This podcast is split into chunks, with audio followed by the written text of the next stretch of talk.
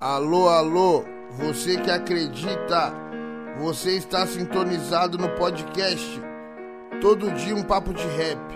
Aqui quem fala é o Adalberto.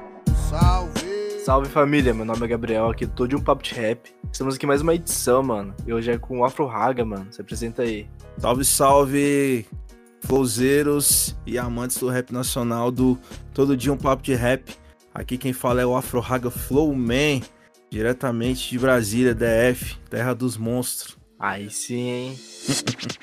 Mano, tu não se ligou, tu não calculou, foram 80 tiros. Mas eles te dizem é coisa que acontece. Mas eles te dizem é coisa que acontece. Salve rapaziada, aqui é o Cetim, tá ligado? Todo dia um som falando sobre o feed. Só agradecer a presença do Afro Raga, tá ligado, mano? Vamos pra mais uma edição aí, tá ligado? E, mano, aqui pra começar o nosso podcast, tá ligado? Eu queria saber como que você começou no rap, como, como que você teve seu primeiro contato com a música. Pode crer, meus manos. É, Cara, então, o negócio é o seguinte, o meu contato com a música, ele acontece há muito tempo, assim, é, desde cedo, né? Porque a minha mãe, ela, ela acabou fazendo uma escola de musicalização indireta comigo, sem querer, ah, porque ela tinha o hábito de ficar ah, me pegando e curtindo música de vários jeitos, tá ligado? Em uma época que as pessoas tinham uma viagem de ficar falando de tribo, né? Tipo, ah, você é roqueiro, você é regueiro, você é, é funkeiro e tal. E a minha mãe, ela sempre teve uma pira de curtir música como um todo, né? E aí, ela ela gostava de ficar ouvindo vários sons e ela gostava de dançar, ela gostava de cantar. Meu primeiro contato musical, assim, de um jeito bem, bem rústico, bem raiz que eu lembro, é com a minha mãe. Aí o meu pai, ele também gostava de ficar cantando ah, nos botecos, sacou? Às vezes ele ficava negociando uma bebida, uma- um- algumas comidas para entrar nos pagodes, ele gostava muito de pagode samba. E a galera gostava da voz dele e ficava cantando, mas ele não tinha pretensão de ser artista, não, tá ligado? É, ele gostava de fazer isso Sim. por hobby e tal, e por diversão. Então, tipo, a música meio que tá no sangue e é um estímulo que acontece desde cedo. Só que eu, como 90% dos brasileiros, ah, não tive estímulo, assim, no sentido incentivo de viver uma carreira profissional, né? Minha mãe Sim. sempre foi muito cigana. Então, assim, ah, o filho pode ser o que quiser, mas também não tinha orientação do que fazer. E o meu pai era totalmente contra o filho ser artista.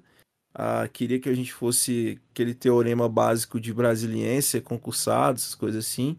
Uhum. Mas acabou não adiantando nada, porque tanto eu quanto a minha irmã acabou seguindo o destino da música, tá ligado? Tanto a minha irmã é cantora quanto eu. É, eu também trabalho com produção e tal. E, Caralho, que da hora, mano. e com a didática também, uma metodologia que eu criei, a escola do Flow, né? Que tem o objetivo de profissionalizar os rappers. E, e aí, tipo assim, então eu comecei muito cedo. Aí, tipo, como que chegou o rap na minha vida, assim? O rap, é, na escola, quando eu, eu cheguei ali na oitava série, tinha um, um colega de turma que eu conheci ele, a gente já se, dá, já se deu bem logo de cara, porque ele tinha um violão. E aí, tipo, nessa de você chegar na turma, né? Sempre tem aquela galera que você se identifica rápido. E esse mano foi um deles. O nome dele é Wellington, lembro dele até hoje, porque não é uma pessoa marcante na minha história. E aí o Wellington gostava de tocar violão e eu gostava de cantar. E aí a gente tinha muita música em comum. Então, tipo, a gente começou a tipo, ficar cantando e tocando no, no, no intervalo da escola.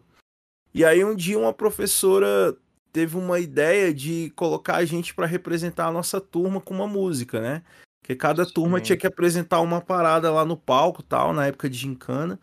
E aí colocaram a gente para poder eh, se apresentar em nome da turma, uma música. E aí, ah, tipo, como eu tava familiarizado, já tava, tipo, tocando assim na escola, eu nun- nunca tive, tipo, muita vergonha, assim, pra tocar em público, mas foi a primeira vez que eu subi num palco, né? Porque a Uhum. escola tinha um palco, assim, um palco bonitão, Mas inclusive. você não ficou meio assim, mano, de subir no palco, assim, logo, tipo, ainda mais que foi a sua primeira vez? Não, assim, tipo, o que que acontece? Como eu, eu ficava, tipo, tocando direto no intervalo da escola, então Uhum. ver pessoas, assim, é, é, tipo, acostumar com as pessoas olhando a gente, observar a gente tocando, eu já tava com isso meio amortecido no meu coração, né? Já tava amortecido, assim, a adrenalina. Mas com certeza, na hora que, tipo assim, pô, vocês vão representar a turma, né? E você vai Uhum. subir no palco, eu subi aquela É pressão, uma sentir aquela pressão. grande, né, mano? É, mano, a gente sente até hoje, tá ligado? Sente, pô, subir no palco é uma parada muito sagrada, é uma parada muito espiritual, muito energética, tá ligado? É quase dar um salto de bang jump, né, mano? Só que é, É um bang jump com marcha, né? Porque você tem que É. segurar a onda, senão tu fica tão emocionado que tu perde a voz, né? E aí, tipo Voz, o assim, só, ritmo. é, só que assim, especificamente nesse dia eu fiquei mais de boa porque é, eu já tava acostumado a tocar na escola, mas claro que eu senti aquele pesão, pô, vou representar e tô subindo a primeira vez no palco, né? E aí, mano, eu fui, mas eu cantei com tranquilidade, tava, tava ensaiado e tal. Eu lembro até que a música foi o, o aquela é, mudaram as estações, nada mudou, que na verdade é do Legião, mas aí a, a versão da Cássia Eller ficou mais foda, né? E aí a gente cantou Uhum. essa, mu- essa versão do da Cássia Eller dessa música, acho que é por enquanto o nome da música. Ah, e aí, cara, eu lembro que eu fechei o olho, tá ligado? Fechei o olho assim, mano, confiando na parada, cantando. Quando eu abri assim, mano, eu vi um monte de gente, tipo assim, de cara, umas pessoas chorando, tá ligado? Eu falei, caraca, que sinistro, parece que eu jogar uma Genkidama aqui, tá ligado? Jogar de um poder espiritual na galera aqui, tá ligado? Aí eu fiquei, tipo, Ah, tá, porra, tipo, essa sensação foi foda e tal.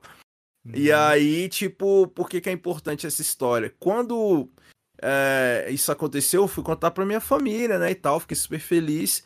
E aí a minha irmã, ela sempre, tipo, me pilhou na música também, ela sempre me mostrou discos e tal.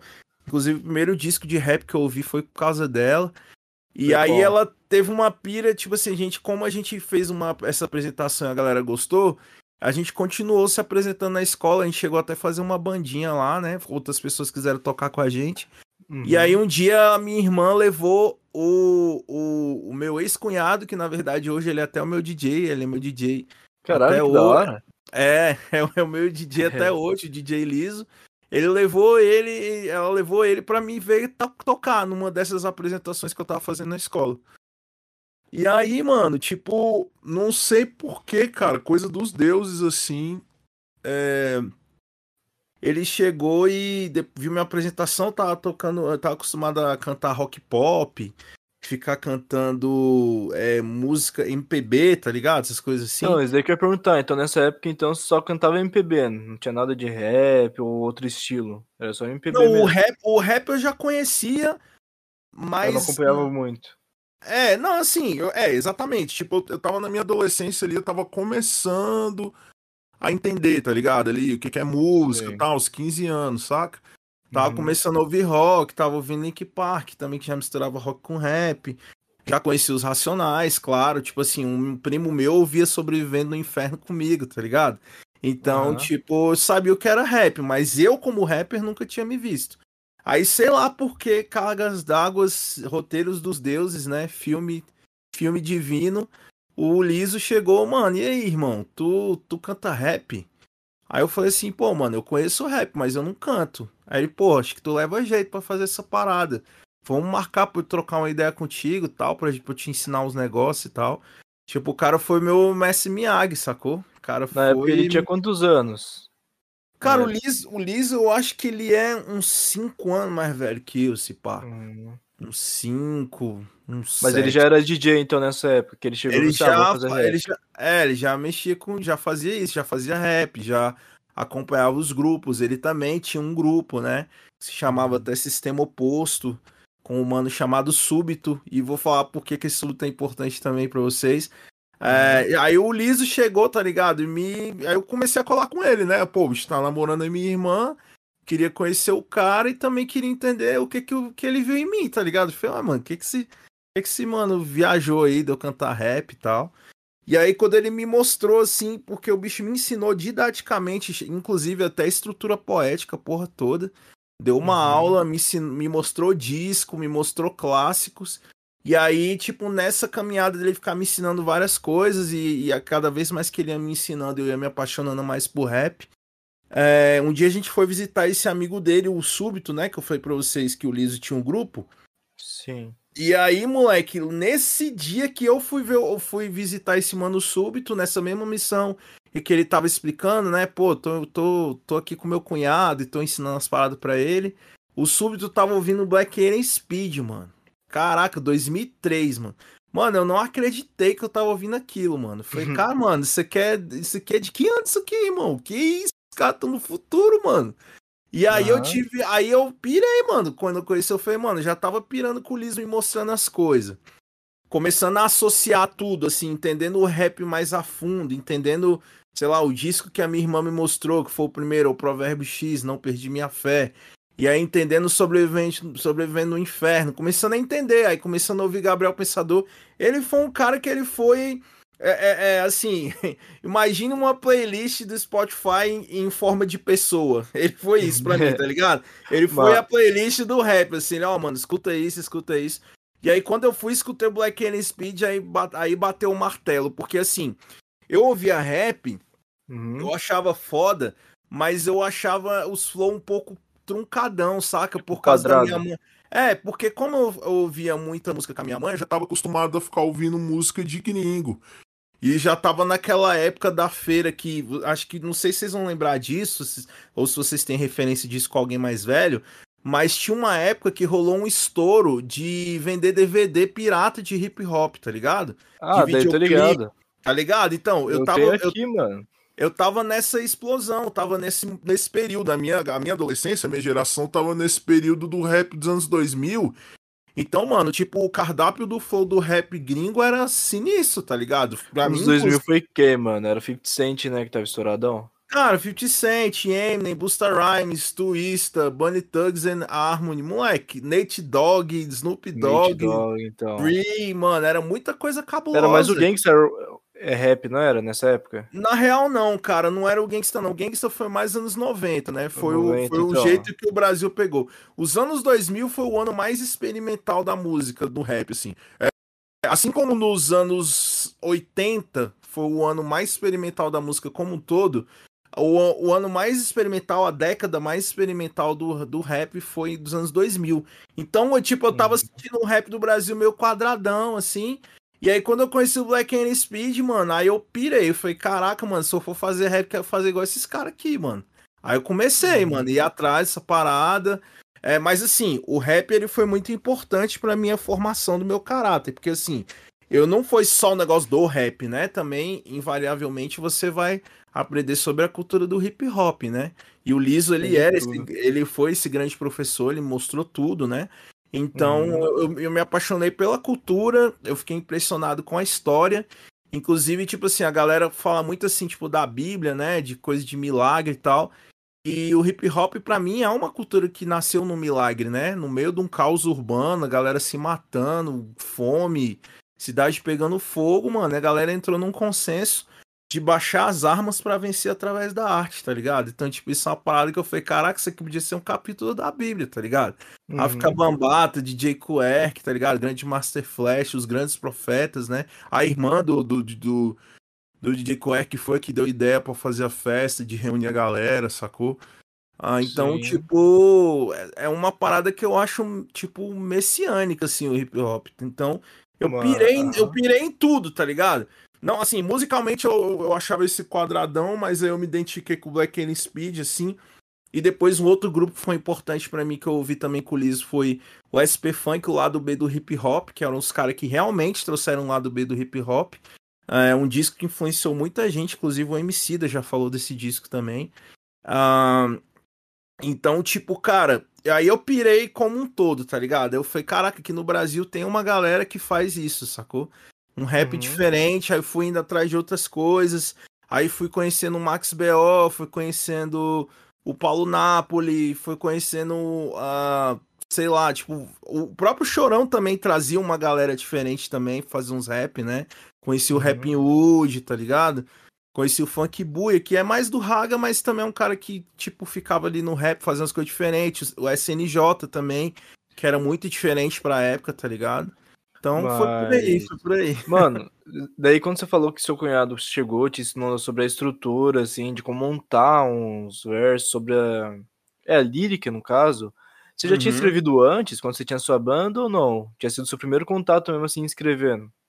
Não, é. Quando eu tava com banda, eu tava totalmente no cover. Totalmente cover. cover, totalmente cantando música dos outros, interpretando, né?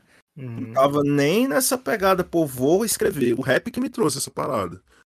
Cara, vou começar a Sim. escrever. Tanto que eu tenho até uma pasta de letra velha, mano. Tem uns. Tem uns mais de 10 anos essas letras, assim, saca? Mas são letras bem primárias, assim e tal. Mas eu comecei. Essa pergunta você falou assim, marcando a- o que você disse. É realmente eu comecei a escrever no rap. No rap eu falei, não, vou fazer minhas músicas, entendeu? No começo, mano, como que seus pais ficaram? Tipo, porque você disse que seu pai não curtia muito esse lance aí de artista, de se tornar artista. Ainda mais que na época eu acho que o rap não era tão bem visto que nem é hoje em dia, né? Na Não. eu acho que o rap era mais criminalizado, não era? Era, mano. Na minha época, você. Isso considerando que já tinha os pioneiros, gente que já tinha abrido o caminho, assim, tipo. a- Não, assim, sim. falando em Brasília, tipo. Ex Câmbio Negro, o GOG, tá ligado? Viela 17, Gino Black, sacou? Várias, várias galera. Falando assim dos mais fáceis de lembrar, né? Tipo assim, DJ Jamaica, tá ligado? Ah, Código Uhum. Penal, o Alibi, é, consciência, é, é, como é que é? Cirurgia moral, né, do rei e tal. Tipo, falando aqui da minha terra, né, tipo, já tinha uma galera que já tava abrindo caminho. Então, eu, eu sou tipo o quê? Eu sou tipo uma segunda, terceira geração depois desses caras, né? É, segunda ou terceira geração. Eu devo ser o neto do rap, assim, do Brasil, né? Devo ser um neto. Uhum. Ou filho, eu acho que eu tô mais pra neto do que pra filho. Aí o netinho tava lá e o netinho aprendendo lá com os filhos que veio antes e tal, e com os pioneiros. E nessa época, mano, mesmo estando um pouco diluído, eu sendo uma terceira geração, você ainda ouvia que rap era coisa de bandido, né, mano? Tipo assim, Sim. pô, você faz rap, meu Deus, não, rap é coisa de bandido e tal. Você escutava essas coisas, eu escutava isso na minha época ainda. Mas aí o que que acontece, cara? Como eu nunca dei trabalho pros meus pais, assim, sinistramente, assim, é, eu sou um cara que meu, até meu pai até hoje ele fica viajando, assim, assim, o meu pai, ele se tornou um cristão, né? Se tornou evangélico, e ele se tornou, e ele é um dos poucos evangélicos sérios que eu conheço, assim, ele é um cara bem sério com isso. Então, respeito ele pra caramba, tá ligado? Ele melhorou muito por causa dessa parada, acreditar em Jesus e tal. É um dos poucos evangélicos que realmente eu acho, porra, bem coerente. E aí ele costuma dizer assim, cara, você e sua irmã puxaram o caráter de Cristo, porque eu não sei quem vocês puxaram, porque vocês são muito tranquilos. Então, tipo assim, Deus sempre me deu uma guia, assim, mano, de ser um cara muito tranquilo, nunca fui aprontão, tá ligado? Eu nunca fui de fazer muita merda. A maior merda que eu fiz na minha vida, assim, no sentido de adolescência, foi, tipo, é, perder, repetir de ano, porque eu joguei muito fliperama. Mas eu repeti de ano porque minha mãe foi desatenta, tá ligado? Uhum. Tipo assim, ela não viu ali, não percebeu, tipo, tinha um fliperama perto da escola, ela não percebeu que eu tava cabulando aula cabuloso, matando aula direto, e quando eu vi também eu perdi a conta, né? Só que, mano, eu nunca Sim. dei trabalho pros meus pais, assim, tipo, briga, fazer merda, ficar roubando coisas do supermercado. É, tipo deve assim, ter ficado bravo, hein? é porque, tipo, meio que a arte, mano, meio que me pegou mesmo, tá ligado? A música sempre me protegeu. Hoje eu consigo perceber mais velho que a música sempre foi uma aura pra mim, tá ligado? Repelindo várias coisas. Claro que também tem a ver com a minha personalidade e tal. Juntando a minha personalidade que realmente se afundou na música, saca? Não na aparência, não no, É no- porque- naquele lance que o D2 fala assim, artista que não faz arte, saca? Eu nunca gostei da aparência, do glamour. Sempre gostei da trincheira, tá ligado? É da arte. de- É que na verdade eu acho que a música, como você disse aí, da, que é uma arte, eu acho que ela expressa muito também a emoção que a, pessoa, que a pessoa tá sentindo. Quando a pessoa tá feliz, chega e escuta tal música. Quando tá triste, chega e escuta tal música, tá ligado? E, É. a, e a música acaba ajudando a pessoa também, mano, que nem você falou, tá ligado? É, eu acho que isso me equalizou muito, tá ligado, mano? Porque eu nunca pirei, assim, de ficar usando droga, de ficar fazendo besteira, porque realmente a arte me envolveu muito, entendeu? Me envolveu muito a minha consciência e a minha alma. E aí, explicando isso pra vocês, por que que é importante? é, eu não tive um confronto direto com os meus pais por causa disso, assim, muito na, na, na boa parte da minha juventude, porque enquanto eu tava fazendo essas coisas, eu passava de ano, tá ligado? Que é um Uhum. grande equívoco, assim, né? Eu não sei como é hoje em dia, mas você não tem que se preocupar se seu filho tá tirando 10, tá ligado? Você tem que saber o que que ele quer da vida dele, mano. Todo ano, sacou? De mês em mês, seis em seis meses. Fala, e aí, mano, o que, que você quer observar? O que, que a criança, o adolescente quer e tentando direcionar ele pra vida dele, né, mano? Porque nem sempre na vida você tira 10. Você não tem que tirar 10, você tem que resolver problema, tá ligado? Então, assim, eu sou um cara que eu sou da arte, eu sou da música. É, eu faço produção, eu faço rap. Dentro desse meu meio tem vários problemas, tem várias formas de resolver, tem formas que ainda tem que ser encontradas. Então eu sou um agente que me propõe a dar solução nessa parada. Então, tipo assim, é, os meus pais, ele. Hoje eu entendo isso, claro, né? Então os meus pais estavam preocupados em eu tirar 10, né, mano? De eu passar de Uhum. ano e tal, não de saber o que, que eu tava fazendo na minha vida. E aí o que que rola, cara? Teve algum pequeno confronto com meu pai, mais no, no final do ensino médio, assim. É, tipo, meu pai viajou na maionese nessa época, tá ligado? Tipo, é, ele, tipo, foi meio que no segundo e no terceiro ano, né? Que eu comecei pra Praça do DI praticar bastante freestyle. Inclusive, eu acho que a nossa crew de freestyle foi uma das pioneiras aqui do DF, né? Que é o, o MC de classe. Toda sexta-feira Ah, a gente se reunia pra fazer freestyle, tá ligado? E a gente, sei lá, chegava 8 da noite e voltava pra casa 3 da manhã, tá ligado? 4 da manhã. E fazer freestyle pra caralho e tal. Ainda não tinha muita essa onda do smartphone, de registrar. Infelizmente a gente não teve essa oportunidade. Até chegaram a gravar umas fitas, mas eu nem sei que fim deu esses áudios assim. E aí, cara, a gente fazia esse freestyle. E aí, tipo, teve uma onda assim de do meu pai meio que desconfiar, assim, achou que eu tava usando droga. É, teve uma vez que um irmão de um. Sei lá, da, da ex-mulher dele foi lá ver e falou que eu tava fumando beck. E não era Caralho. real, tá ligado? Porque eu assumo meus BO, mano. Eu nunca tive, eu nunca me escondi escondi em nada, não, velho. Nunca me escondi em armário, nunca me escondi em máscara, nunca me escondi em nada. Tudo que eu sempre quis ser, eu fui, tá ligado? Então eu chegava e dava o papo reto pro meu pai. Eu falei assim, ó, mano, é o seguinte, você tá comprando roteiro de novela, mano. Teu filho não é essa parada. Se eu fumasse maconha, eu te falar, mano. Pra que eu mentir pra tu? Eu fumo, mas eu não fumo. Nem experimentei na época que o cara falou, nem tinha experimentado ainda. Ainda queria experimentar, tava pensando, cara, acho que eu vou experimentar essa parada, tá ligado? Mas eu Uhum. nem tinha experimentado e eu falei assim, mano, no dia que eu quiser eu vou te falar, irmão. Já tô velho, tô 15, 16 anos, não vou ficar de, de conversinha, não, mano. Meu, meu pai tem uma personalidade forte e eu puxei isso dele, tá ligado? A gente não Uhum. tinha conversinha fiada com essas paradas. Por isso que eu fiquei puto com ele. Então, ele tava naquela, de repente tava conversando com outros adultos e caindo naquelas ilusões de. Ah, tá lá o moleque, tá indo pra rua, tá fazendo merda. E eu nunca fui esse tipo de pessoa. E aí, ah, bicho, aí começamos a fazer freestyle, fazendo rap, fazendo várias coisas e tal. Foi essa época que eu tive o maior confronto com meu pai, né? Essa parada que você tinha perguntado assim de se eu tive um BO com eles. A minha mãe, como eu falei, ela sempre teve o espírito cigano. Por um lado é bom, porque minha mãe sempre permitiu que minha irmã fosse quem a gente quisesse, mas também não tinha um lado da orientação, né?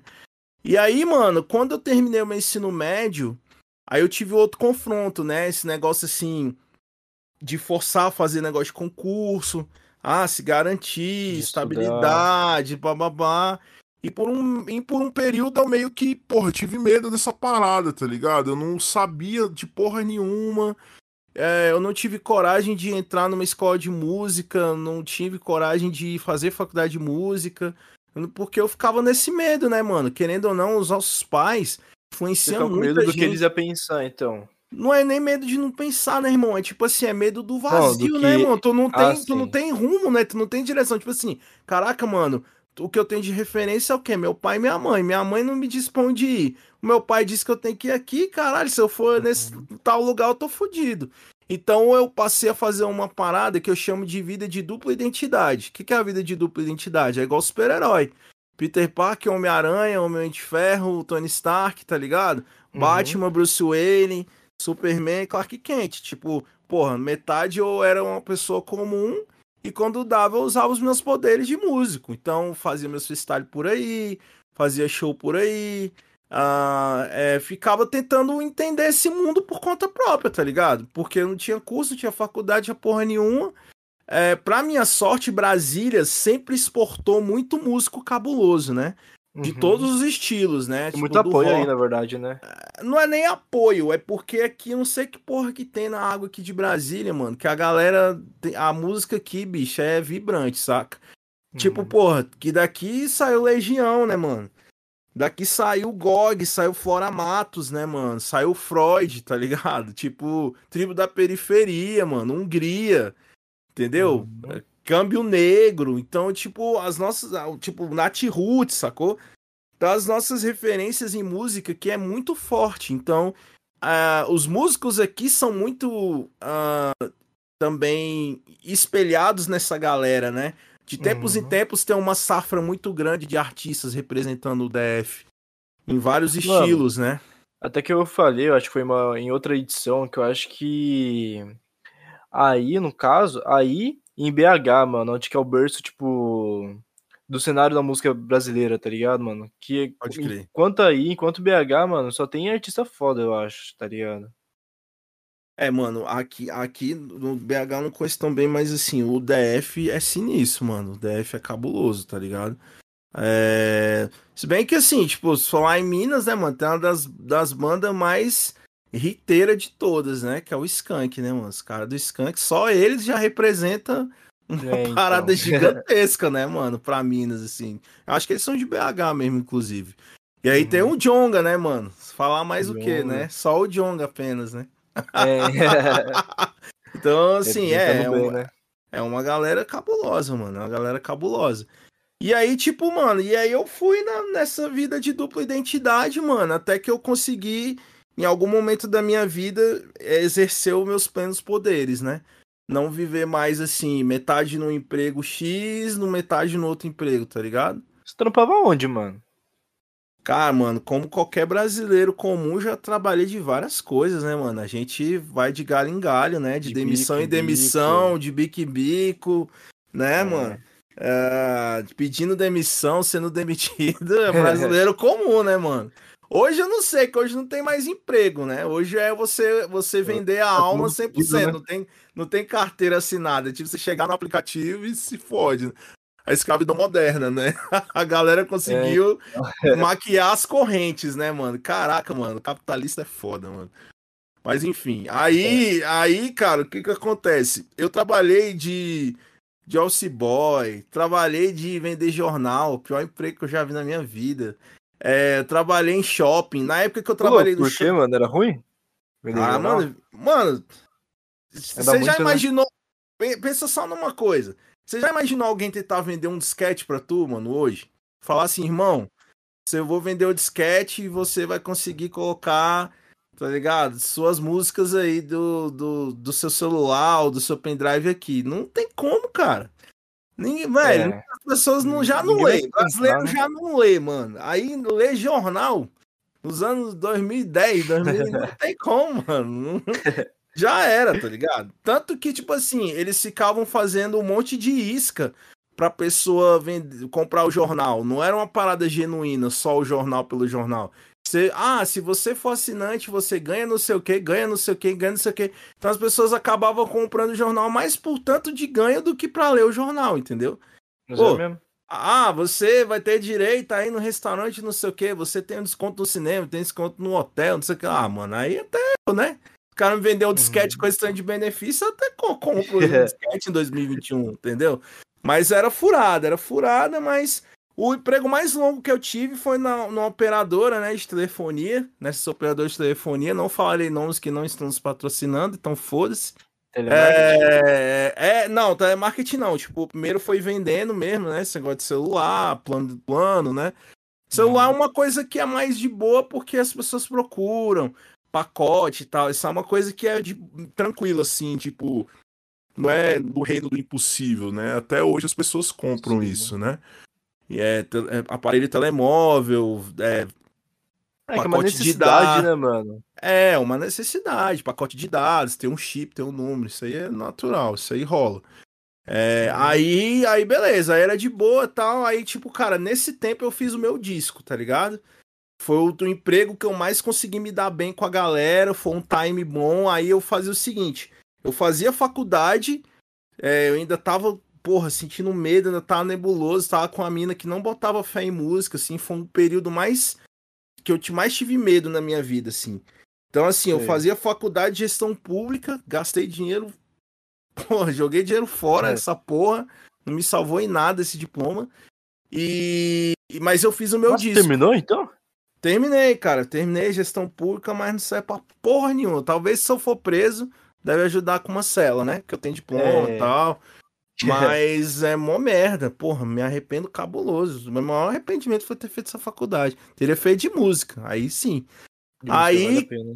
É, é, é o cara, porque É. desde cedo, desde cedo, irmão. De música é uma das faculdades mais difíceis que tem, não é, mano? Que música lá na faculdade de se aprende mais partitura, né?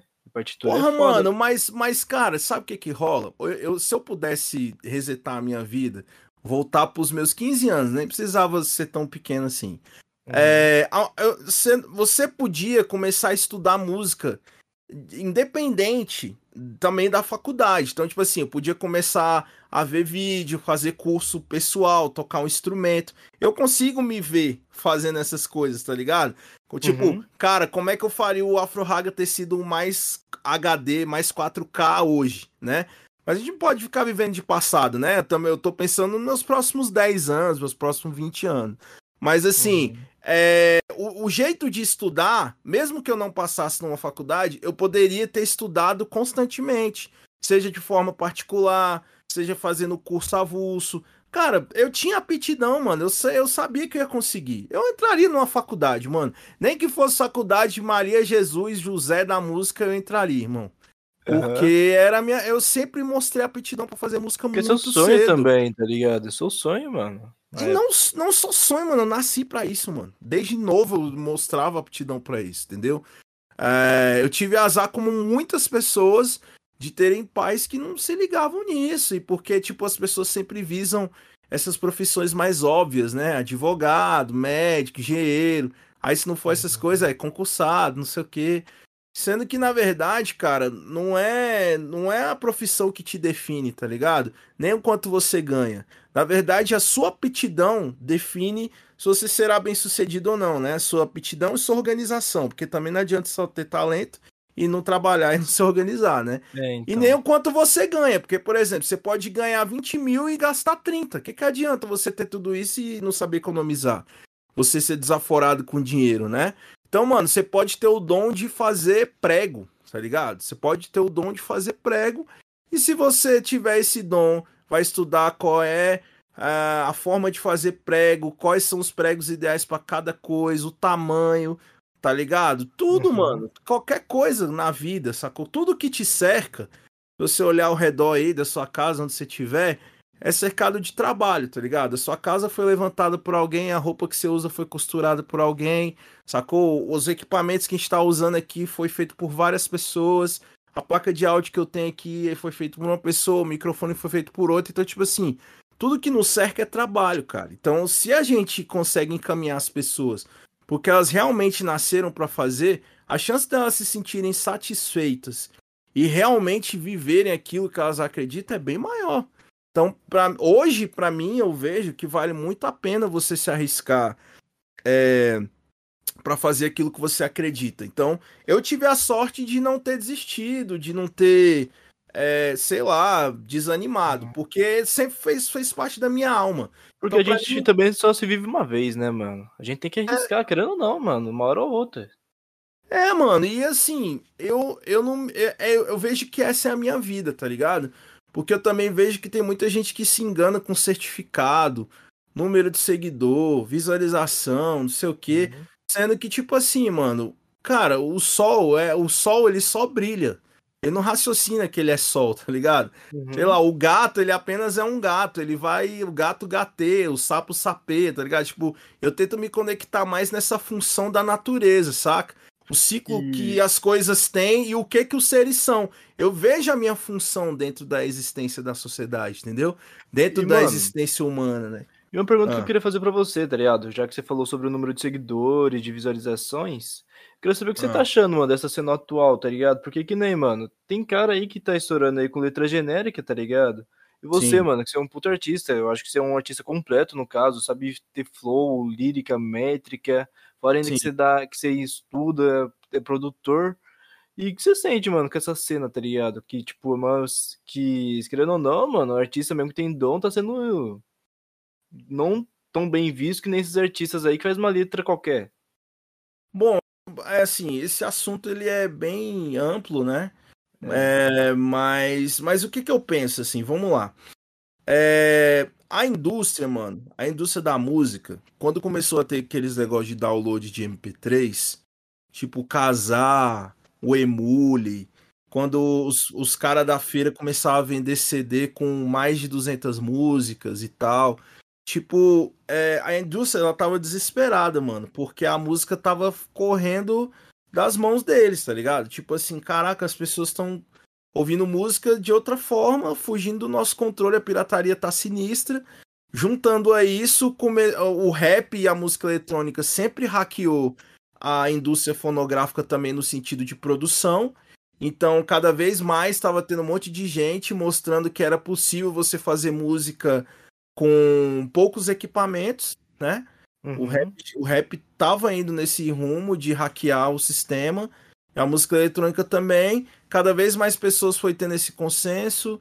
Cada vez mais pessoas entendendo, pô, dá pra fazer um beat no FL, pô, dá pra fazer um som aqui no teclado MIDI, pô, dá pra comprar um microfone. Cada vez mais uma atitude jamaicana assim de fazer música, sacou com pouca coisa. E e aí, cara, a indústria tá desesperada, mano. Tá desesperada, tipo assim, caralho, os músicos estão descobrindo como fazer música sem depender de gravadora. As pessoas estão baixando é, um monte de, de música é, com pirataria. independente, né? Não tem como a gente controlar essa porra. O que, que a gente vai fazer, mano? Porque, pô, mano, as pessoas pensam diariamente no rumo das coisas, né? Então, esses caras pensam, mano, sacou? Tipo, o que, que a gente vai fazer? Aí vê o tal do bendito do YouTube. Porque é assim, mano. Essa galera é, que controla as coisas de maneira geral, eles às vezes eles não têm o controle. é, sei lá, vem uma nova tecnologia, tá ligado? E Uhum. aí, assim, o cara, por exemplo, sei lá, o dono da Warner, ele não tem o controle do YouTube, mas ele consegue enxergar uma maneira de fazer uma simbiose com o YouTube onde ele consiga manter o poder dele de novo. Então, o que eu tô querendo dizer pra vocês? A indústria da música, os grandes controladores, eles conseguiram perceber no YouTube e nesse negócio assim de seguidor, de like, de comentário, uma forma de controlar o público de novo.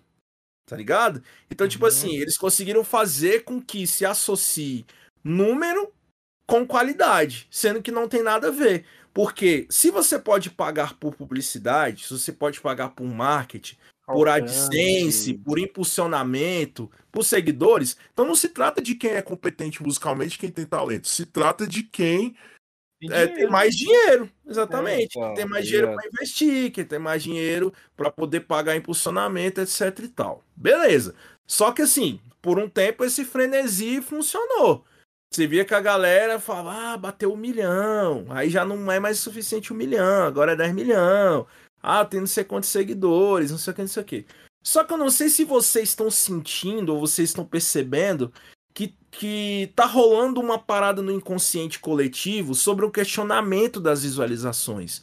Sobre, v- tipo, se perceber que o mainstream, ele é sempre injusto e limitante. Então, assim, as melhor, os, os artistas, o supra-sumo da arte mesmo, os artistas criativos, gente que traz boas ideias, gente que tá experimentando, muitas vezes você encontra fora do mainstream, tá ligado?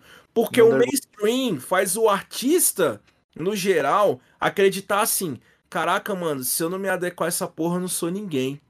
E é totalmente o contrário. A gente tem que chegar e falar: não, mainstream, vocês que são pequenos demais diante dessa imensidão de grandes artistas, entendeu? E aí tá rolando um questionamento sobre o negócio de play, sobre o negócio de seguidor. Você vê que agora, por exemplo, o Spinard, ele chegou e falou: pô, agora eu vou fazer um projeto tal, tal, tal, que tem o objetivo de dar visibilidade para pessoas que não têm tanto seguidor, tá ligado? Porque Aham. as pessoas estão vendo que esse negócio de play, de seguidores, isso aqui é um tiro no pé, mano. Claro, Porque as então. pessoas estão, que as pessoas estão acompanhando imagem, não música.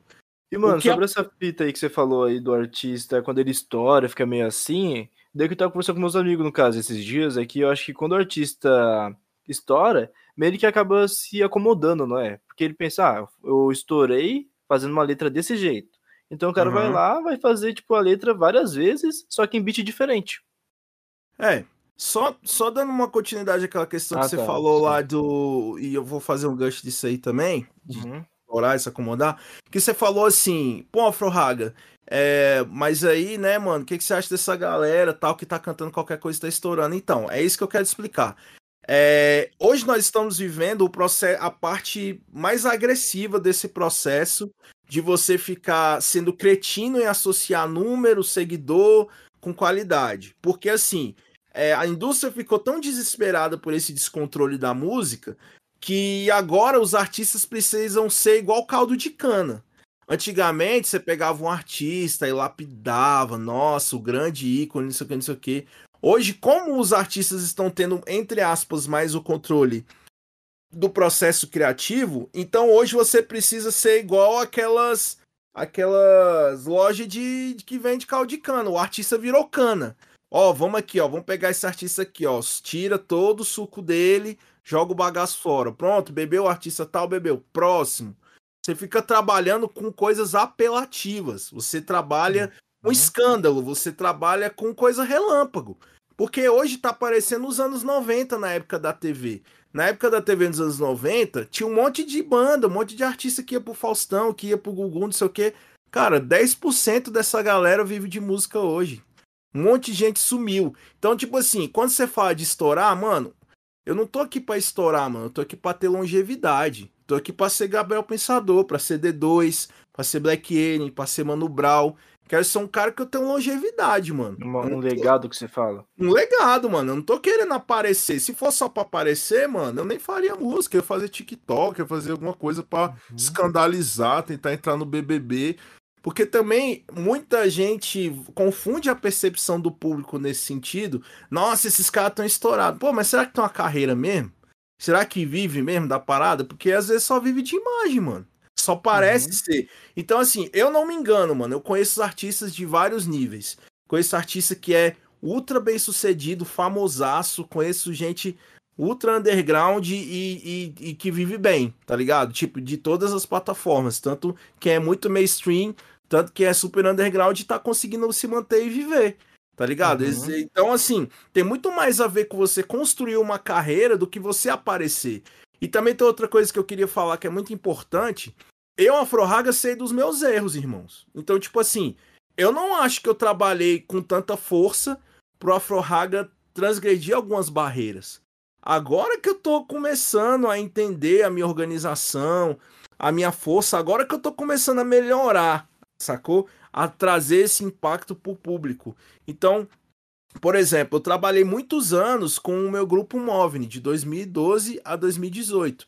A gente chegou aí pro Rapbox, a gente fez som com eu ia falar também. tá ligado? A gente chegou aí pro Rapbox sem ter milhões de plays, mano. E você tem ideia, um grupo de E bateu Brasília- bem, mano, as visualizações, tá ligado? Pois é, um grupo de Brasília, mano. Imagina o Léo do Casal, um monte de gente do Brasil inteiro enchendo o saco do cara. Só São Paulo já é um mundo inteiro. A gente chamou a atenção do cara, tá ligado? Com outros Uhum. artistas também que falaram da gente, o Degusto falou da gente, o Rapadura falou da gente, a galera tava falando. Pô, vocês têm que conhecer o móvel, conhecer. Pô, o cara não chamou a gente porque, ach... porque o Rapadura indicou, porque ele achou foda. Que ele então, daí que eu acho da hora do Rapbox que eles estão, tipo, dando visi- visibilidade pra vários artistas que, tipo, não tem tanto recon- reconhecimento que nem devia ter, tá ligado? É, exatamente, Artistas mas pequenos. É, mas, mas é isso que eu tô falando, velho. Tipo assim, o futuro da música, pra mim, pra música ter algum, alguma relevância, esses mecanismos da indústria, né?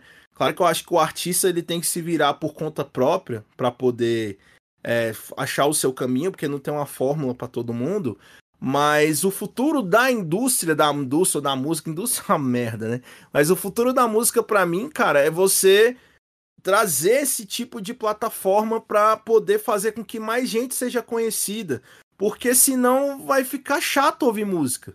Caraca, mano, é a mesma galera, é a mesma coisa, ninguém experimenta, ninguém, porra, eu já ouvi, é raba, é lean, mesma letra, mesma história, sacou? Então eu tô Ai, vendo que a galera tá se ligando nisso, né, mano? Ações como essa do Spinard, o Neo Beats fazendo um desafio, tem a página do Minuto de Rap, que pra mim hoje é o maior revelador de talentos do Brasil. Então, assim, tem um monte de ação acontecendo. Tipo, rolou o festival aí que, tipo, o Babu Santana tava envolvido, que também foi um negócio de revelar talento. Esse negócio de desafio tá muito constante. Porque a galera tá percebendo. Pô, mano, a gente tem que dar oportunidade pra galera, sacou? É mó Uhum. paia deixar esse mano aqui invisibilizado. Agora, fazendo um gancho do que você falou, aquele negócio, pô, o artista às vezes faz um sucesso e fica acomodado. Cara, depende muito do artista, mano, saca? Tipo, é, tem um, o meu rapper favorito, O meu herói, esse se chama Tech Nine, tá ligado? É um rapper americano lá de Kansas City. e ele é tipo assim, ele é o rei do underground, tá ligado? Ele é o rapper mais bem sucedido do mundo nesse sentido. E Uhum. aí ele falou numa entrevista uma vez que eu achei foda, que ele falou assim, toda vez que você achar que você é foda, você acabou de colocar um teto. Então, assim, ele é um cara que ele tem mais de 500 músicas, então ele, e ele continua fazendo. Então ele pode dizer isso que ele tá dizendo. Já fez som com Eminem, fez som com Busta Rhymes, fez som com tudo, tudo que você imaginar, tá ligado? Galera do Uhum. System of a Down, do, do Slipknot, Corey Taylor, ele fez som. Então ele fez som pra caralho, assim, sacou? Com vários mano ainda foda, Vários, né? mano, Yellow Wolf, Robson, bicho é cabuloso, mano. Bicho é cabuloso. E aí, tipo assim, um cara como Tech Nine, que pra mim é um exemplo de produtividade, é um cara que vai fazer 49 anos, o bicho que você foi lá no perfil dele, parece que ele tem 40. E, e tá com, sabe, com uma energia foda, isso me inspira muito. Agora, você pode chegar, pegar um artista é, que pode se desesperar e, tipo, sei lá, fazer um dogão é mal.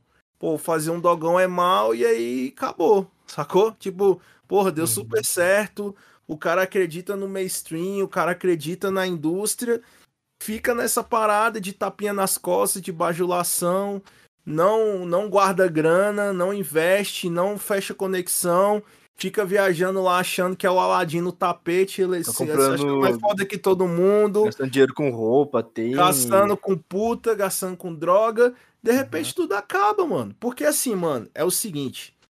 É igual eu falei pra vocês. Eu, Afrohaga, sei do que eu ainda preciso fazer pra eu poder ter um impacto maior nacional. Apesar de eu ser conhecido numa parte do Brasil. não- Eu não me restringo só a Brasília. Mas assim, pra, galera, pra chegar num pode pá da vida, tipo Afrohaga no pode pá. No Afrohaga chegar num pode pá da vida, eu sei das coisas que eu tô errando pra poder evoluir o meu impacto. Só que assim, eu não tenho essa viagem de tipo, cara, cheguei aqui no topo, que eu detesto esse termo. Cheguei no topo, acabou. Não, mano, eu não tenho que chegar. Eu tenho que viver. Caraca, mano, eu cheguei num determinado nível. Agora eu tenho que continuar trabalhando, preservando isso, fazendo alianças cada vez melhores. Cara, velho, um- dois exemplos perfeitos pra mim de longevidade é o D2 e o Brown, cara. O, o, o Racionais é até pior que os caras renegou televisão, tá ligado? Renegou coisas assim que todo mundo queria ir, né, mano? Uhum. E assim, não que, que, que, que todo mundo seja obrigado a fazer isso, mas assim, pro time deles, que não tinha YouTube, não tinha Spotify, cara, gente que é assim, mano, eles têm um senso de propósito. Você vê o D2, pô, o cara chegou com uma banda Planet Ramp, fã de maconha, depois chegou lá, fez um CD de, de rap foda, tem o primeiro, depois tem Na o época que ele fez a era foda, hein, mano. Meu samba é assim, tá ligado? E ele continua, cara. Ele, ele continua. Ele fez um disco lá no Twitch, tá ligado? Revolucionou o disco, tá ligado? O D2 é um Uhum. cara muito foda, mano. É um cara muito inteligente.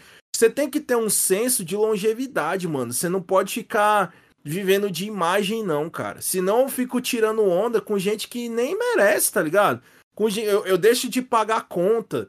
Eu deixo de cuidar do meu filho, eu deixo de cuidar da minha mulher que tá comigo nos perrengues, tá ligado? Eu vou ficar Uhum. tirando onda com vagabundo, irmão. Vou porra nenhuma, cara. Você tem que dar valor pra galera que tá contigo, entendeu? Mas, tipo, da tá- mainstream atualmente, quem que você curte, mano? Da mainstream atualmente. Ah, mano, assim, como eu sou produtor musical, mano, eu escuto. Eu sou produtor musical e a minha mãe tem aquele negócio que eu falei pra vocês de ouvir muita música. É, eu, eu sou um cara que eu busco escutar muita coisa, mas a- atualmente eu escuto mais a- as referências dos artistas que trabalham comigo, né?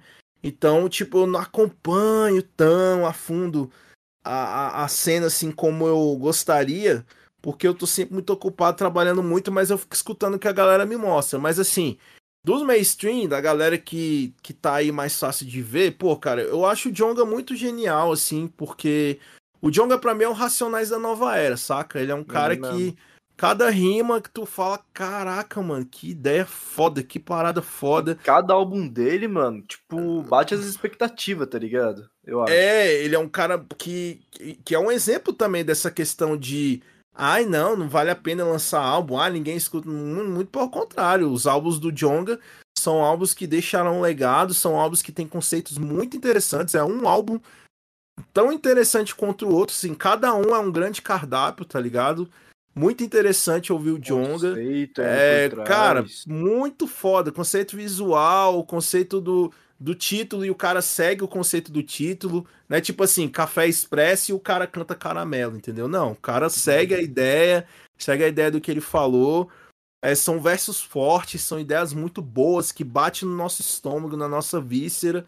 E ele é um cara que vai experimentando, igual, pô, o cara lançou agora o Easy Money, pensando na galera do TikTok, e tem tudo a ver com ele o som, não forçou a barra, ficou foda, tá ligado? Então, pra mim, é um cara que se Então, conhece, né? Ele fez uma música pro TikTok, só com a, com a pegada dele, né, mano? Que deu pra ver, tipo, que ele tava se divertindo no clipe e tal, tá ligado? Não ficou forçado. Exatamente, o artista ele tem que ele tem que acreditar na identidade dele, Sentir velho. porque- confortável, né? É, cara, tem que se sentir confortável, tem que acreditar na identidade dele, Porque se o artista não acreditar nisso, se o artista ele não botar fé na parada que ele é, ele vira mais um. Ah, vou cantar igual a Hungria cantou, vou cantar igual o Tribo canta, vou cantar igual o Freud, que não sei o quê. Bom, Uhum. eu gosto muito do Jonga, eu gosto muito do Freud também. Eu acho o Freud bem, bem interessante também. Sempre que lança alguma coisa. Ele é um cara bem experimental, ele é mais parecido com a minha turma, assim, né? Bem reflexivo, contemplativo, dá umas ideias expansivas, umas ideias que dá neura na cabeça, é, no bom sentido. É, eu gosto muito do Matue. Pra mim, o Matue, ele conseguiu dar o efeito Snoop Dogg, né? O Matue, Uhum. pra mim, é um cara que ele, tipo, do mesmo jeito que eu ouvia Drop Like Hot antigamente, sem saber o que, que ele tava dizendo, é, é o que eu sinto com o Matue, mas sabendo o que o cara tá dizendo, tá ligado? Então, Sim. tipo, o Matue, ele tem uma melodia foda, assim, desde que ele apareceu, Nossa, é, com é, é, aquelas músicas, assim, que ele ela só até tipo meio que um GIF, né? Não tinha vídeo, porra nenhuma. É, e, e o Bonzinho, por exemplo, tá ligado? Quando eu escutei Bonzinho também, eu falei assim: caraca, mano, que moleque foda, mano. Tipo, Mano, tem a manhã da melodia, saca? O bicho é muito bom, velho. Então, e ele sabe investir o dinheiro dele, tá ligado? Em marketing, tá ligado? Por isso que eu acho que, tipo assim, ele tá sendo um dos caras que tá mais se destacando da cena atualmente por causa disso, né? Que ele tá investindo certo, eu acho. Cara, é um, é, é um cara que tem visão de longevidade, né? O cara faz um selo, aí o cara investe em roupa, aí o cara guarda a grana dele, dá pra ver que ele guarda. Aí foi lá, viu o teto, porra, investiu no teto, tá ligado? Tipo, isso, isso que eu tô falando, mano. Um artista, ele tem que cuidar do que ele ganha, do que ele tem e, e não ficar viajando com imagem, sacou? Ah, eu pareço ser o fodão, parece ser, pô, mano, mas é. Quem, tipo assim, quem vai viver a sua vida o resto da vida é você. Eu não tenho que Uhum. ficar aparentando nada pra ninguém. Tá ligado? Ficar, É. ah, nossa, tô tirando uma ondinha de não sei o quê. E aí, nessa tirar onda de ondinha, sei lá, eu gastei 30 mil e deixei de pagar uma conta, tá ligado? Eu deixei de Uhum. ajudar minha mulher, deixei de ajudar o meu filho, deixei de ajudar o meu Sim. irmão. Isso é uma merda, tá ligado, mano? Porque, inclusive, isso é uma armadilha, uma armadilha do consumismo, né? Você ficar tendo, nossa, olha só, o cara tem a Também. joia, tem um né? relógio, tem um não sei o quê, e porra, mano. E aí é só os vampiros sugando o que você ganhou, né? Então, se a gente não vigiar, a gente acaba perdendo o que a gente já conquistou, entendeu? Porque o vampiro o va- é uma sedução viver de aparência, né, mano? Tipo assim, é meio que o canto da sereia, né? Caralho, mano, mostra que você tem um relógio tal. mostra que você tem o tênis tal, que você tem não sei o quê. E aí quando você vê, cara, os demônios da aparência tirou tudo teu, entendeu? Então é isso que eu tô falando. Eu acho legal quando o artista tem essa visão de águia, igual o Matue tem, igual o Freud tem, igual o Duke J do Trio da Periferia tem, tá ligado? Eu acho engraçado que, o, que tem, tipo, um molequinho aí de 12, 13 anos que chega e fica falando mal do Matuê, tá ligado? Falando que não é rap, que ele não tá representando nada, isso e aquilo. Ah, mas, cara, isso aí é natural, mano. Sempre tem os xarope, né? É que nem com Tem. o, é que nem o que acontece com a Anitta, né, mano? É, não, sempre tem a galera chata. A Anitta, a Anitta levou o patamar da música, né, mano? Do Brasil, né, mano? Ela é Brasil. exemplo, né, mano? A nível internacional, fazendo um feat Ela. com rappers gringo, tá ligado? Não, a Anitta é exemplo, amigo. Se é a Anitta, baixa a bolinha aí que não é pra qualquer um, não, mano. Tem que ter cabeça e tem que ter organização e tem que trabalhar muito, que a mina trabalha, viu, mano? E falaram que ela também que produz as músicas dela, não é? Não, acho que não, cara. É assim, ela deve ter umas ideias tal. De repente, não sei se ela tem um estúdio, alguma coisa. Eu acho que não, porque eu nunca vi. Não story dela, nu- nunca vi no Twitter também a galera falando dela tocar alguma coisa. Mas ela, pô, cara, imagina a Anitta pode ter o beat que ela quiser, né, cara? Só o papatinho, né, mano? Ser amigo dela, porra, já tá resolvido, né, mano? Já mesmo. Ô, o papatinho é foda. Mas, mano, outra coisa que eu queria perguntar pra você é que agora já vai tomar outro rumo da conversa, é que eu queria saber como que você teve a, inici- a iniciativa de criar aquele seu canal lá, Escola do Flow, tá ligado? Pô, legal. Onde que surgiu a ideia? Cara, o negócio é o seguinte, ah, as pessoas sempre têm, assim, aqui na minha cidade, eu sempre, na minha cidade, e algumas pessoas também, assim, pela internet, sempre tinham o hábito de ficar me perguntando algumas coisas, o que, que eu achava da cena, é, pô, o que, que eu achava de letra tal, é, pô, como é que você acha que eu devia fazer não sei o quê, tipo, sempre me pedindo algum tipo de conselho, tá ligado? É, Uhum. eu acho que eu sempre tive essa aptidão de mostrar uma abertura pra falar muito, assim, porque eu sou um cara que eu falo muito de ideias, né? Eu sou um cara que eu sou, eu me sinto meio alienígena. Assim, hoje em dia eu tô bem confortável, eu vivo de boa, vivo a brisa de todo mundo, não me sinto melhor do que ninguém. Mas eu sou um cara que eu sempre tô refletindo, eu sempre tô conversando sobre ideias, tu vai ver numa festa, eu tô conversando sobre ideias, tá ligado? Então, Uhum. tipo, de um mar de gente, sempre tem alguém que olha assim, pô, a Frohaga ali queimando ali é diferente, vou perguntar uns bagulho pra ele. Então, essas pessoas que se identificavam de me ver assim, pô, o cara tá sempre refletindo, sempre falando de ideias, sempre é, dando é, rumos, né, caminhos. E aí, nesse lance da galera perguntar, perguntar, perguntar várias coisas pra mim, é, teve um dia que eu dei um insight, assim, foi em 2016, de eu falar assim, pô, mano, as pessoas perguntam bastante, né, as coisas que eu penso, assim, o, o que que eu acho sobre a cena, o que que eu acho sobre tal coisa, pede referência de música. É, eu tava pensando em fazer alguma alguma coisa assim, alguma apresentação, alguma ideia para poder tipo é, passar umas ideias profissionais para as pessoas, falar das minhas experiências também, o que que eu já aprendi para poder passar para galera. E eu também sempre me identifiquei com o quinto elemento do hip hop, né, que é o conhecimento. Aí eu pensei, pô, é uma boa forma de exercer, né, esse elemento e tal Uhum. que, é, que não é tão falado assim. E aí eu tava um dia, eu fui trocar uma ideia de família com uma amiga muito próxima, e aí eu falei disso. Aí ela falou assim, pô, você tá falando sério? Eu falei, tô, então vou arrumar um lugar pra tu se apresentar então. Beleza? Falei, pô, demorou. Aí ela arrumou um espaço cultural aqui em Brasília, espaço Ubuntu, lá no Recanto das Emas, e aí, por causa dessa apresentação, eu tive que fazer uma apresentação formal mesmo. E eu sempre fui bom em, em fazer conceito, em formatar minhas ideias, porque isso veio da época do, do jogo de RPG. Porque quando a gente joga RPG, a gente tem que fazer personagem, a gente tem que pensar na RPG, história. O antigo mesmo, você tá falando. Aquele o antigo do- mesmo, é, que então. era sentar, a galera sentada na mesa ou numa rodinha e a Tem pessoa vontade. narrando. Coisa Você de pode. nerdzão mesmo, coisa de Ah, nerd. mas eu acho muito louco, mano. É melhor Não. que jogar online, não é? Pô, não, são, são mundos diferentes, né? O jogo de Ah. videogame é legal, mas a experiência pessoal também é legal. É tipo Toda chocolate resenha, e né? morango. É chocolate e morango, assim, são duas coisas bem legais, entendeu? Então, são duas experiências muito boas eu tive essa oportunidade. E aí, toda vez a gente tinha que pensar em personagem, pensar em história.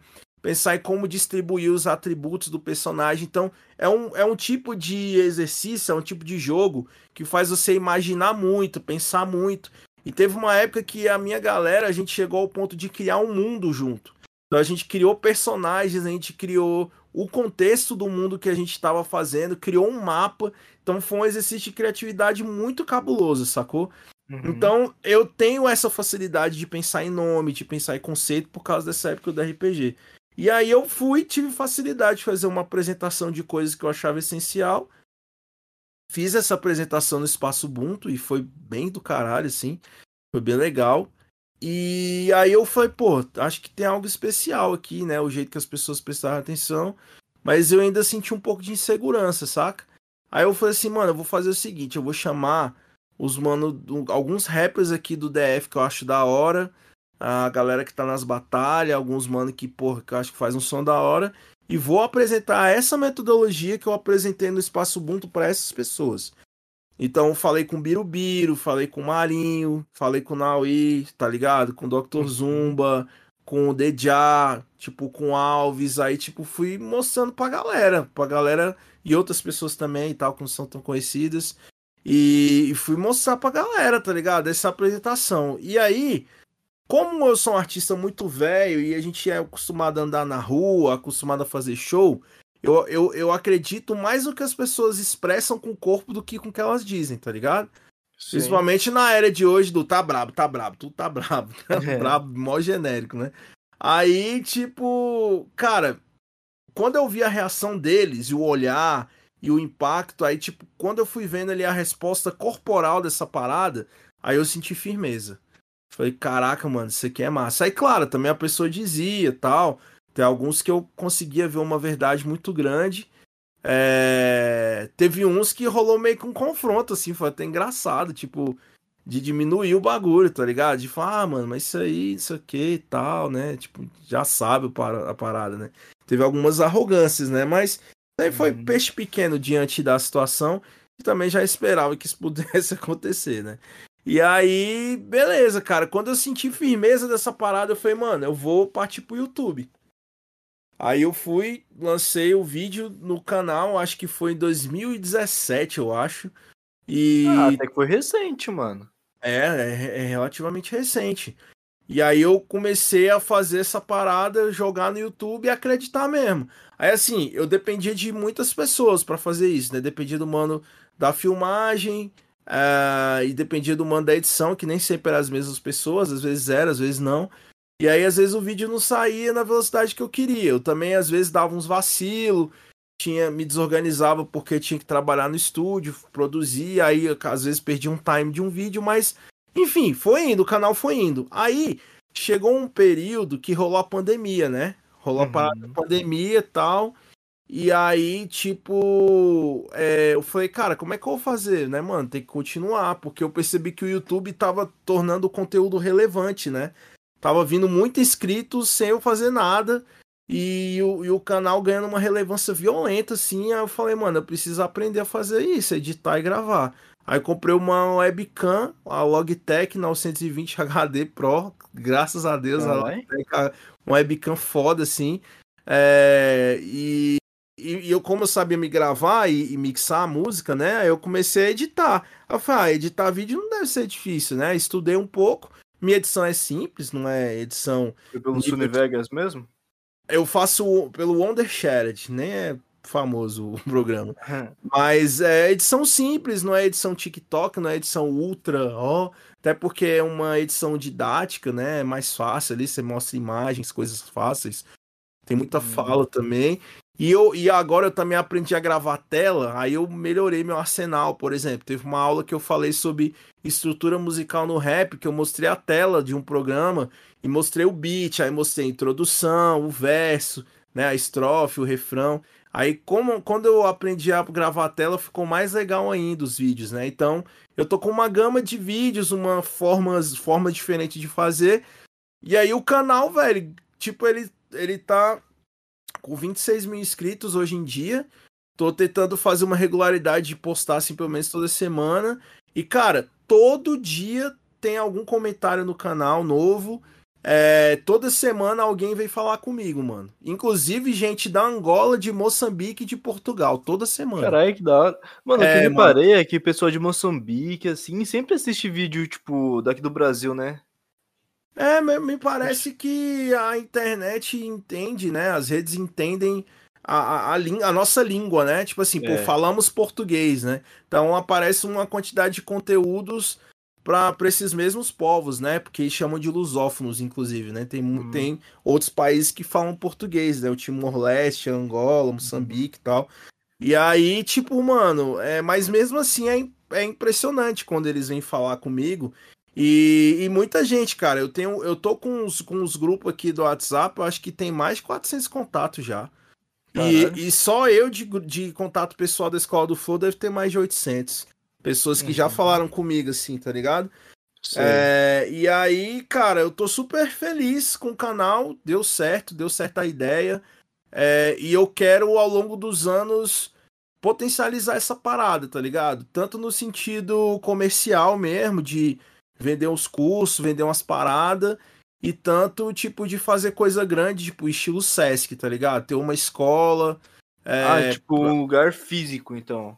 também, eu quero, quero tudo que esse projeto puder levar, mano. Eu quero, quero levar nível Unesco a parada, tá ligado? Nível Uhum. mundial mesmo, pro Brasil, claro, né? É, mundial no sentido assim, reconhecimento internacional e trazer todo esse reconhecimento e toda essa bala pro Brasil, sacou? Porque, mano, o foda é que esse seu projeto tá ajudando muita gente, tá ligado? Porque que nem, vou dar o meu caso, que foi quando eu conheci esse canal. Eu tenho um home studio aqui em casa, simples, computador, um monitor de áudio, um microfone aqui, negócio Hum. simples. E eu tenho muita dificuldade, mano, na hora de cantar, no caso, tipo, de soltar a voz, entendeu? E, Aham. mano, eu fico vendo seus vídeos e tem me ajudado bastante, tá ligado? Tipo, que nem aquele seu vídeo da melodia, que você fala que tem que explorar as melodias, entendeu? Expressar a, o- a emoção nas palavras. Exatamente, cara. É, é tipo, isso aí é uma coisa que, que pra mim, mano, é, por mais que, por mais que, tipo assim, as pessoas venham e, e, e falem isso pra mim, tipo, igual você mesmo veio falar isso pra mim, pô, cara, fui lá no teu canal e aprendi e tal. É, pra mim isso é impressionante, tá ligado? Até hoje, assim. Tipo, claro que eu sabia que o meu objetivo era orientar as pessoas, entendeu? Só que eu não sabia que a resposta sobre isso era tão grande ou foi tão precisa. Tipo assim, é, eu percebi uma, uma demanda, eu percebi uma escassez. Cara, a galera não tem orientação formal sobre isso. E eu Uhum. sei isso. Tipo assim, tudo bem, eu não sou famosão, mas eu também não sou mais banda de garagem. Eu tô no intermediário, eu tenho, eu tenho um, um, um histórico. Eu sou um artista profissional. Eu vivo da parada. Né? Eu ainda não tenho o certificado óbvio do público. Ah, o cara foi no pode pá, não foi não sei aonde. Mas vai chegar esse momento, eu acredito que sim. Nós vamos trabalhar para isso. sim. Mas eu quero chegar com legitimidade. Eu não quero chegar lá pro povo me achar bonito. Eu quero ter essência. Toda vez que a galera for no perfil meu, vir uma entrevista minha, ouvir uma música, eu quero que a pessoa se sinta acrescentada. Eu não quero ter, ai, o Afro Rag é bonitinho, ai, o seguidor. Não, É. mano.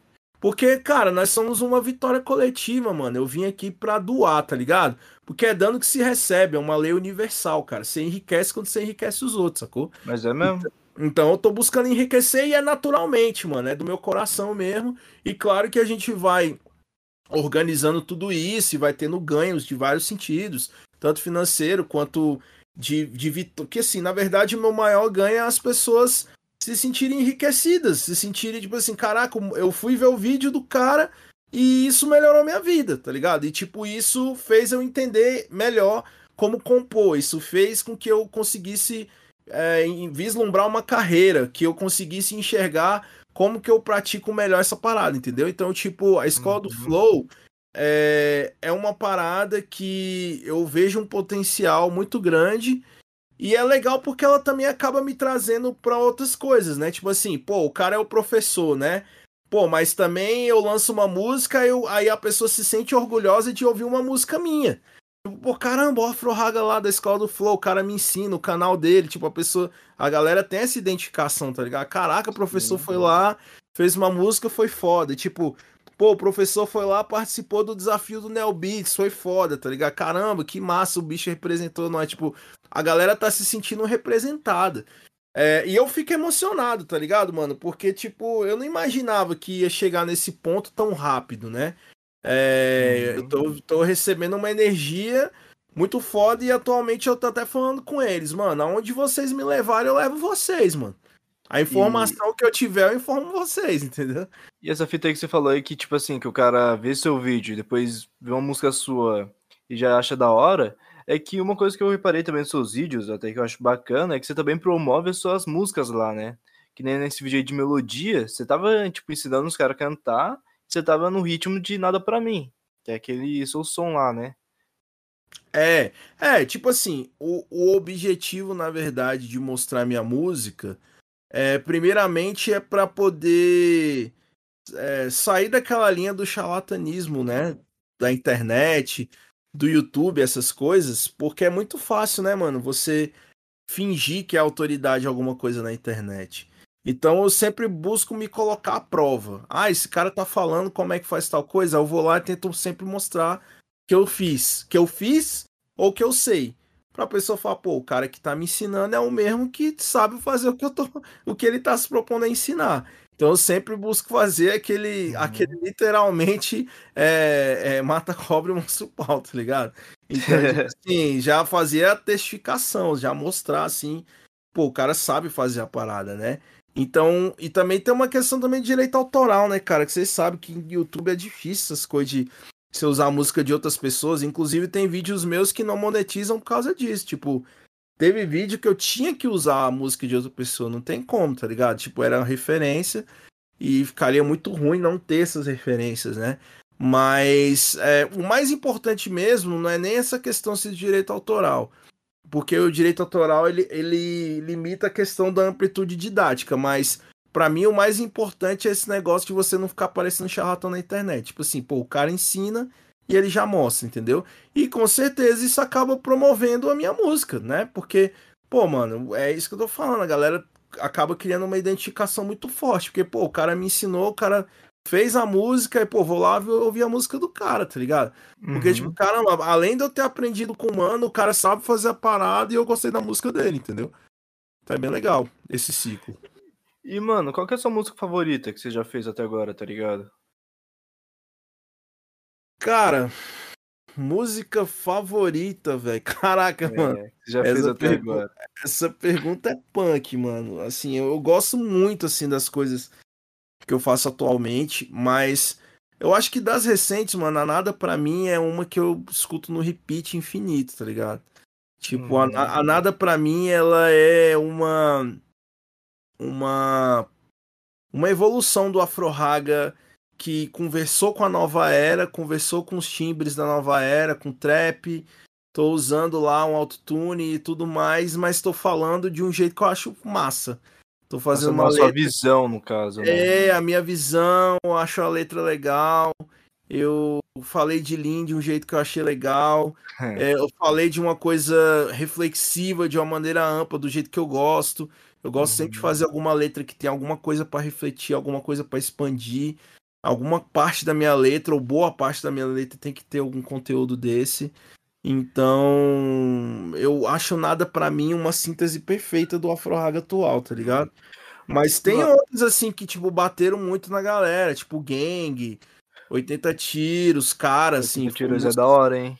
É, Mas, 80... mano, eu é. acho que a sua música, assim, que eu peguei bem mesmo, até que eu achei que é uma outra wave, foi Faces de Verdade, tá ligado? Aquela música lá, mano, achei muito foda, mano, a produção dela em si, entendeu? Faces da Verdade? Isso. Que tem um camaleão, né? Isso, esse daí mesmo. É um camaleão, Caraca. mano? Acho que tem um camaleão na capa. Caraca, mano, essa é das antigas, cara. É, da antiga então, mano, eu peguei bem, tá ligado? Dessa música. Não, com essa música, mano. Caramba, mano, essa música é muito das antigas, cara. Que doideira. Foi uma das suas primeiras músicas? Não, não chegou a ser uma das primeiras, né? Mas é uma música um pouco antiga já. Tem uns 5, 6 anos. Mas você também produz suas músicas, tô falando, tipo, em questão de beat, mixagem, ou não? Já tem um cara certo para isso? É, cara, eu eu sei me produzir, tá ligado? Depende do do tamanho do projeto. Então, tipo assim, por exemplo, se for lançar single, beleza, eu vou lá, me produzo, de boa. É, se for fazer mixtape, também. Ah, uns vídeos da escola do Flow também que eu acabo usando uma música minha e tal. Eu mesmo vou lá e finalizo o áudio. Agora, se for uma, uma música. Tipo assim, por exemplo, o disco, né? Eu quero lançar um disco em fevereiro de 2022, tem até data. Que vai ser 10 anos depois do primeiro, que é o Flowman. Uhum. E aí eu não quero mixar e masterizar ele, cara. Porque, porra, pensar no álbum, velho, gravar, editar a voz, sacou? Afinar as paradas já é um trabalho da porra. E aí, tipo, eu ainda vou ter que, que ah, mixar e masterizar, eu acho muito trampo, assim. Então eu tô me organizando para poder passar a mix e a master para uma pessoa que eu confio. E, e aí, e nesse sentido, eu quero poder é, entregar para uma pra um outro profissional uma parte da cadeia produtiva. Então, assim, você pode perceber que mesmo a galera que, tipo, sabe se produzir, tipo um Freud, uma Flora da vida, tá ligado? Acaba, tipo, em algum momento da carreira trabalhando com equipe, porque tem. É muito difícil, cara, você fazer um álbum tudo sozinho, saca? O É, Russ mesmo, o Russ, mano, o Russ é psicopata, mano. Você Como é que o cara lançou 23 mixtape ele produzindo tudo, tá ligado? O cara é psicopata da música. É, Até hoje ele se produz, faz tudo. ele é independente, né? É, ele é psicopata, filho. O bicho é. o nível de produtividade do Russ é cabuloso, mano. Um dia, um dia aí de chegar em 30% dessa produtividade já tá bom já. E aí, cara, mesmo você se produzindo, tem etapas da produção que é interessante você passar para outra pessoa. Inclusive, ao longo dos anos, eu quero ter alguém para mixar e masterizar minhas paradas para eu poder ter mais velocidade também, cara, porque eu tenho muita ideia, tá ligado? Eu quero ter uma equipe pra. Mano, eu tive essa ideia, por favor, mix masteriza, já tá aí já. Já editei a voz, já tá com os efeitos mais próximos possível, que eu também, como eu sou produtor, então eu deixo a parada tipo como se fosse um prato pré-pronto, assim, né? Como se fosse comida congelada. Mano, já tá pré-temperado aí, só Mas, mano, termina. Você grava é. já com os efeitos ou você coloca o efeito depois? Que, já, que tem pessoa que já grava com reverb, delay. Não, reverb, compressor autotune, né? Mano, cara, por ser rap e os cantos serem. Tem muitas palavras, os textos são mais longos. é, eu acho interessante gravar cru. Porque o- a chance de tu errar com tanto de palavra que você tem que falar é muito grande, com efeito, já gravar tudo processado. E outra coisa, eu gosto de, de ouvir a performance crua do artista.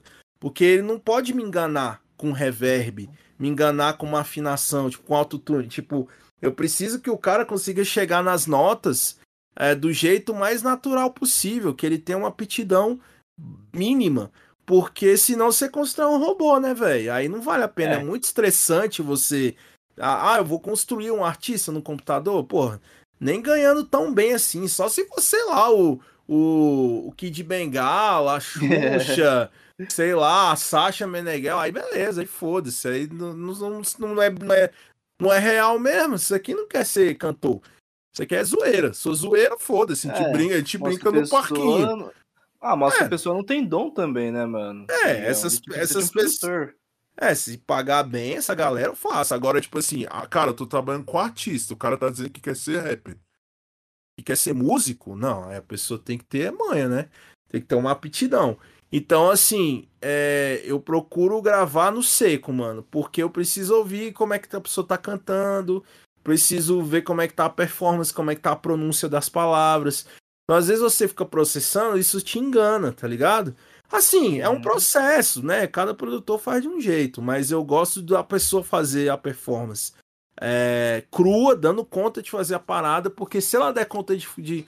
Cara, tamo aqui ouvindo no seco, tá ligado? Tá tudo massa, tá suando bem, a pronúncia tá boa, o flow tá legal, o refrão tá bem cantado. Cara, quando você for rechear, vai tá lindo, tá ligado? É tipo você fazer um bolo, né? Tipo assim, você assa a, a base, né? A massa base, pô, se tiver tudo bem assadinho, tudo bonitinho, tudo não, não tá xoxo, tá ligado? Não tá mole, porra, aí depois eu faço, tá ligado? de rechear. Uhum. Sim, É isso. sim.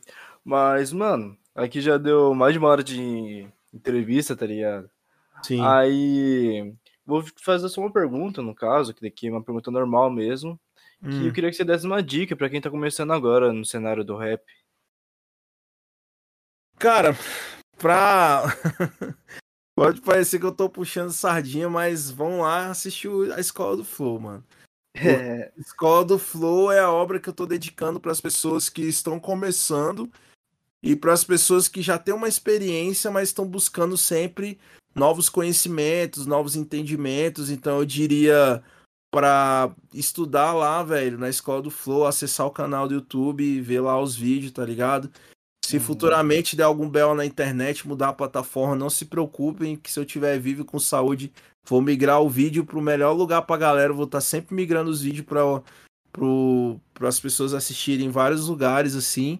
É, então vejam, procurem saber da Escola do Flow, me sigam no Instagram lá para poder acompanhar as novidades que eu sempre posto. E uma outra coisa também importante para quem tá começando, mano, é, é parar de querer é, se tornar algo. Ninguém tem que se tornar, a gente já é. Então, tipo assim, tu é artista, mano. Você quer ser artista? Então tu já é, mano. Põe, põe uma postura de que você é a parada. Você não precisa chegar em topo, você não precisa ganhar prêmio, você não precisa ganhar certificado, você não precisa ficar ostentando, você precisa ver de aparência pra você ser considerado, mano, tá ligado? Porque tudo isso é passageiro. Você tem que construir uma carreira, uma carreira se constrói tijolo a tijolo, tá ligado? Você não constrói um castelo de um dia pro outro. Uma semente, você planta feijão hoje, não vai nascer amanhã uma semente de feijão, tá ligado? Um pé de Uhum. feijão. Então, as coisas têm um processo, a galera tem que aprender a entender que etapa, né? não é miojo o bagulho. Ah, três minutos tá pronto a carreira aqui, entendeu? Não. E mesmo que fosse possível fazer uma carreira miojo, o que, que acontece quando é uma coisa feita de maneira rápida? Ela é feita para consumir rapidamente, né? Então, se você se coloca para ser consumido rápido, tu vai sumir rápido. Então, se seu objetivo é só aparecer, você não tem que fazer música, você tem que aparecer. Aparecer é outra coisa. Aí você pode se desesperar, viver de imagem, tentar emplacar alguma coisa do TikTok, emplacar, emplacar algum vídeo idiota, se tornar negacionista, sei lá, se tornar um idiota. É, mas assim, você quer ter uma carreira? Ter uma carreira, mano, é um dia após dia, música por música, lançamento por lançamento. Não acreditar em tapinha nas costas, não acreditar em gente que fala, é, promete mundos em fundos, tem que ter contrato dependendo da situação. Então, assim, uma pessoa tem, tem, buscar ter uma visão de construir uma carreira a longo prazo, não querer só aparecer e ir embora, né? E a outra questão importante é entender que rapper também é músico. Rapper é cantor. Então se trate como tal, velho. Faça exercício de vocal, estuda, tá ligado? Corre atrás, mano, pra entender como cantar melhor, ensaia muito e, cara, esteja sempre pronto para apresentar o seu flow ao vivo. Quem é bom em ao vivo consegue fazer flow em qualquer, qualquer circunstância. Consegue fazer flow no estúdio, consegue fazer flow no show, consegue fazer flow numa situação inesperada. Esteja sempre pronto para mostrar sua música em qualquer lugar, mano. Qualquer lugar. Tipo o carrinho da pamonha. Olha aí, o carrinho da pamonha aqui é o rapper tal, não sei o que. Já vou mandar o flow aqui pra tu ouvir, blá, blá, blá. tá ligado? Seja bom em ao vivo. Isso é importantíssimo. Inclusive, ser bom em ao vivo é, deixa. a- assim, a galera tá com muito problema de grana, né? O Brasil sempre é muito difícil a questão da grana. Ainda mais agora que a gente tá no The Walking Vírus Brasil 2021. É, cara, transforma a internet no palco. O smartphone é uma tecnologia violenta, sacou? Tem aplicativo de celular para você se gravar, para você tem beat pronto lá já para você exercer o seu flow. Então, mano, coloca o beat no fundo aí, ó, tocando no fundo o seu celular na frente e fica bom em mandar ao vivo, porque se você ficar bom em mandar ao vivo, você consegue mostrar seu talento constantemente e ainda paga pouco por isso. Então, esses são os meus conselhos aí, fundamentais. Não, mas tá certo. Mas então, mano, queria agradecer aqui, tá ligado? Por você ter colado, mano. Que, que hoje foi uma edição bem da hora, mano, tá ligado? Que você passou vários conceitos, várias visões, né, ligado? Tá ligado? Tipo. É sobre o cenário, na verdade, do rap, do rap, né? Legal. Eu queria te agradecer, mano. Legal, mano. Pô, eu agradeço demais, cara. E assim, vocês podem ter certeza que cada pessoa que acredita no nosso trabalho, cada pessoa que convida a gente pra, pra falar, né? Pô, que acredita na nossa voz, né, mano? Tipo, o Papo de Rap acreditou aqui na voz do Afrohaga. Isso também significa muito para mim, porque isso também mostra que a gente tá indo pro, pro rumo certo, que a gente está fazendo o nosso trabalho ecoar e, e, e como eu falei para vocês, está trazendo algum valor, né? Tá somando e vocês falaram que que é, que eu por contribuir aqui, que eu consegui passar uma ideia legal. E para mim é isso, mano. É, eu agradeço a vocês pelo convite, pela oportunidade de poder exercer aqui é, a minha voz, as minhas informações, as minhas ideias e ver que elas estão contribuindo com as pessoas. Então eu fico feliz de ter essa oportunidade de legitimar uh, essa, essa, essa, esse acontecimento, né? Que isso está realmente contribuindo com o crescimento de, de, de quem está conhecendo a minha carreira. E é isso. Não, mas tá certo. Mas é isso, mano. Valeu aí. O absurdo já não é nada demais. O intragável encontrou seus fãs leais. Hey, hey. Nada demais. Hey, hey, hey, hey.